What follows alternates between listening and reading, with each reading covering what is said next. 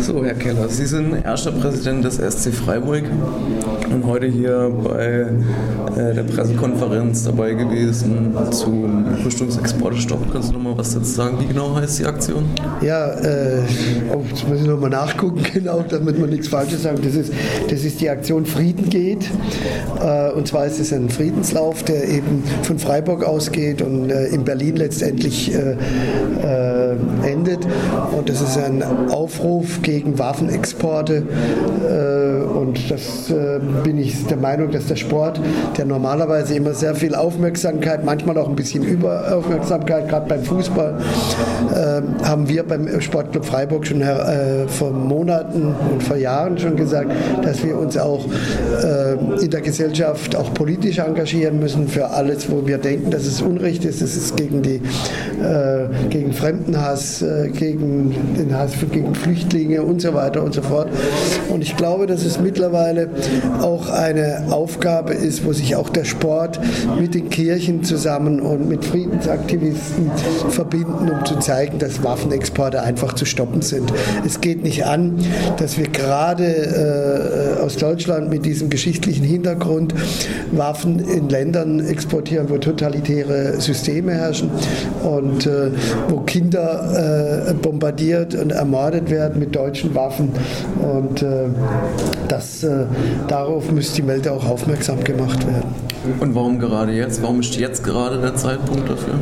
Ja, wenn Sie mal äh, das Wording äh, der Politiker in den letzten Jahren verfolgt haben, wie aggressiv äh, die Länder gegeneinander äh, auch verbal vorgehen, das wäre noch vor 10 oder 20 Jahren unvorstellbar gewesen.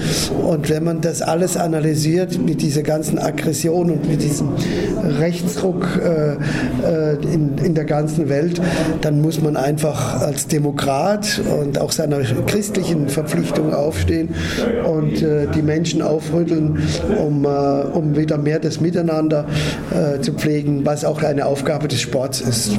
Sie nehmen also auch einen, Rück also einen Rechtsruck hier in Deutschland vor? Ich nehme den Rechtsruck in der Hauptsache äh, international vor. Äh, wenn, Sie, wenn Sie mal gucken, was in der Türkei, was in Ungarn passiert, was in anderen Ländern passiert und wenn Sie die AfD-Wahlergebnisse anschauen, dann ist es einfach erschreckend und, äh, und auch deshalb müssen einfach die Leute aufgerüttelt werden, dass es keine einfachen Lösungen im Leben gibt, sondern dass es immer etwas schwieriger ist, äh, äh, langzeitlich zusammenzuarbeiten. Das heißt, es bedarf des täglichen Denkens und nicht äh, des bequemen Denkens, sich einfach in extremen politischen Situationen irgendwelchen Menschen hinterher zu laufen. Über welchen Politiker-Ausspruch haben Sie sich denn zuletzt am meisten aufgeregt? Oh, es sind so viele, da fällt mir jetzt gar keiner ein im Moment.